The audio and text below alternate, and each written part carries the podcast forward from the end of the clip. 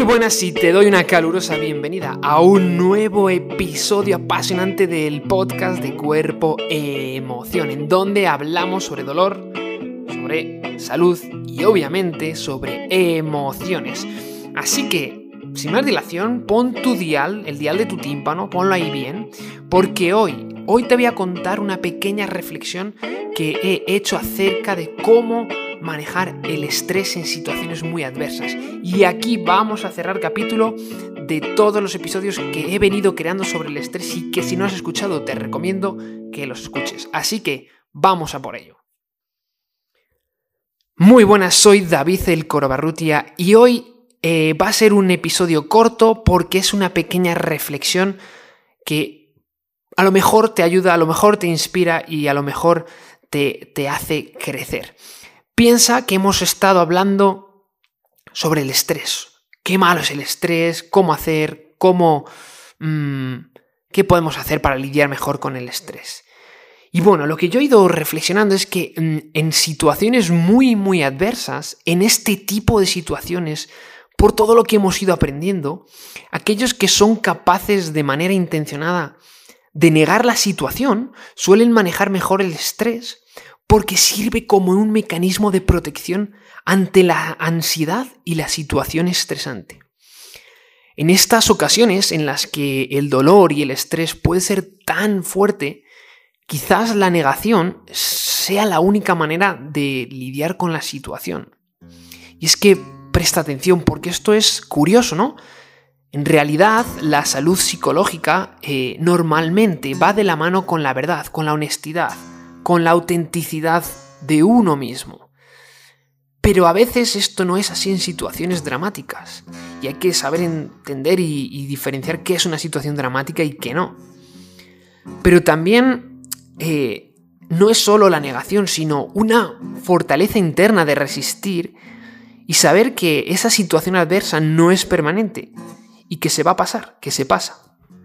En situaciones no excesivamente adversas, aquellos que tienen esperanza, que piensan de manera no negativa, de manera racional y con un equilibrio entre razón y emoción, lidian mejor con el estrés. Claro, ¿cómo se logra esto, no? Pues expresando la emoción y después rebatiéndola, utilizando un diálogo interno mucho más óptimo, como el que te cuento en la serie de episodios sobre el optimismo y el optimismo y el pesimismo. Encuentra maneras de ver las situaciones con optimismo, pero no niegues la realidad de que las cosas pudieran no mejorar. Equilibra el pensamiento no negativo con la posibilidad de que algo realmente sea muy malo. Logra evaluar con precisión cómo de terrible es una situación, con argumentos racionales. Ten la esperanza de que las cosas puedan ir a mejor. Deja que esto sea el timón de tus emociones que las cosas puedan ir a mejor. Pero al mismo tiempo, saca el escudo, saca la armadura y prepárate para lo peor. Aquellos que logran manejar el estrés con éxito tienden a centrarse y preguntarse en esto que es muy importante.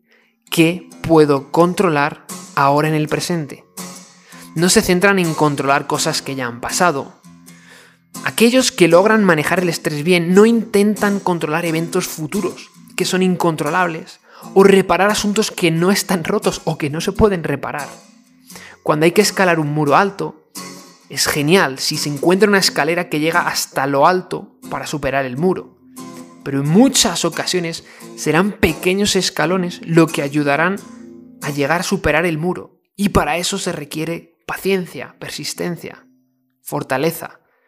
Si hay una, una solución eficiente, dale. Pero si no, ve por paso por paso. Recuerda, céntrate en qué puedes hacer ahora. Hemos aprendido que en general predecir información reduce el estrés, pero que debe ser información precisa, específica. Y sin embargo, la información a veces no es útil, si te viene muy pronto o muy tarde, o si es innecesaria, o si hay mucha información de una atacada, eso puede ser muy estresante. O si la información que uno espera es peor de lo que uno espera. Encuentra aquellas estrategias que a ti te sirvan para lidiar con la frustración y hazlo de manera regular. Pero asegúrate de que estas estrategias sean benignas y que no sean estrategias que pagues esa frustración con los demás. Toma responsabilidad de tus estrategias. No es lo mismo que lidies con la frustración bebiendo cerveza y jugando 12 horas a videojuegos, que quizás bailando dando un paseo con amigos o viendo una comedia. Respeta los procesos naturales. Potencia tu biomecánica. Recuerda que tu estructura física está directamente relacionada con tu estructura psicológica. Recuerda que estamos hechos para socializar, para crear comunidad, para estar en contacto con la naturaleza, para caminar, para mover el cuerpo en múltiples planos de movimiento, para ganar fuerza, para generar fuerza. Encuentra modos de socializar y contribuir a la sociedad, incluso en una sociedad que a veces es demasiado egoísta, es hedonista e individualista. Todos tenemos la necesidad de ser parte de algo que trasciende a tu ego, a ti. Pero toma nota, no lo hagas meramente por socializar. Una persona se puede sentir muy sola rodeada de gente. Recuerda los estudios con los babuinos. Esto pasa un poco en las ciudades grandes porque no se crea comunidad. Mucha gente siente excitación de ir a vivir a ciudades grandes. Pero en estas ocasiones muchas veces es difícil crear comunidad, cultivar relaciones. Cultiva relaciones, ayuda a la gente, contribuye de algún modo y sé paciente. Los afectos llevan tiempo, dedícales tiempo. Hay una frase muy, muy bonita, maravillosa, es un rezo que se utiliza en, en los grupos de alcohólicos anónimos y dice algo así. Dice, Mm, bueno, dame la serenidad, dame la serenidad, como habla una divinidad, ¿no? Habla a una divinidad diciéndole, dame la serenidad de aceptar las cosas que no puedo cambiar, valentía y coraje para cambiar las cosas que puedo cambiar, y sabiduría para saber diferenciar entre lo que no puedo cambiar y lo que puedo cambiar. Ten la sabiduría de elegir tus batallas. Hay muchas veces que no merece la pena meterse en las batallas. Yo recuerdo una vez que hace poco iba en la bici y un señor me, me, empezó en el coche a hacer espavientos con las manos, como a recriminarme algo porque creo, creo que me había saltado un semáforo. Y yo dije, pues, pues no me voy a meter en esta batalla, ¿para qué voy a responder? Me reí, me reí. Utiliza la flexibilidad mental. Pero sé duro y fuerte, sé asertiva en ciertos contextos. Quédate con esta frase. Quédate con esta frase. Cuando haya un huracán, sé flexible como una brizna de hierba. Y cuando haya un muro que derribar, sé el huracán. A veces lidiar con el estrés consiste en derribar muros y otras veces consiste en ser flexibles, en mantenerte de pie hasta que el viento haya pasado tener paciencia creyendo que va a pasar y siendo fuerte. Recuerda que no todo es estrés, que muchas sensaciones corporales no siempre son por estrés o psicosomáticas. Es cierto que hay muchas en las que podemos influir a través de nuestra psicología y nuestra manera de pensar.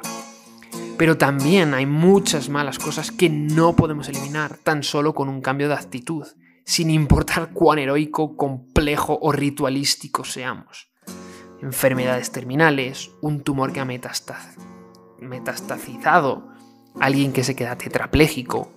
En muchas ocasiones un enfoque mecánico es necesario, la última tecnología para lograr una operación exitosa, un trasplante, una pierna artificial. Pero recuerda que la capacidad de prevenir informaciones y de que la bola se haga más grande radica en gran medida en nuestras mentes, en nuestros pensamientos, en nuestras emociones nuestros comportamientos y en nuestra estructura biomecánica. Recuerda que esta capacidad es diaria, que es un hábito que hay que cultivar.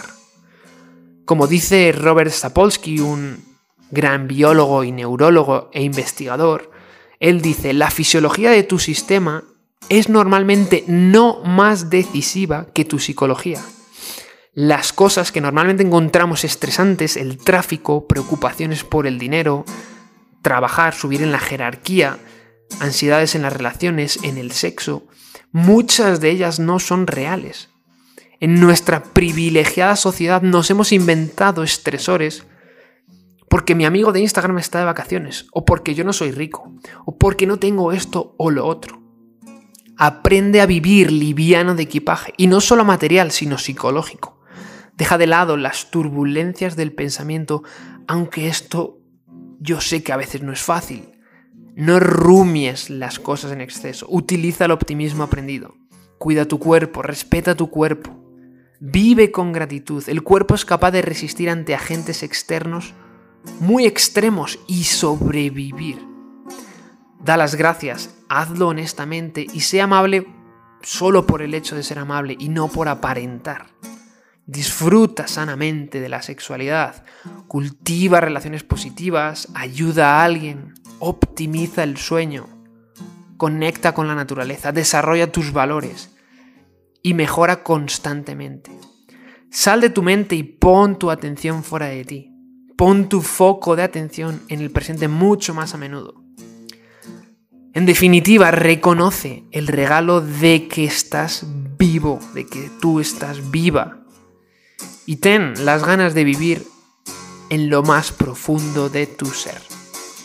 Mi nombre es David El Corbarrutia y te mando un fuerte abrazo.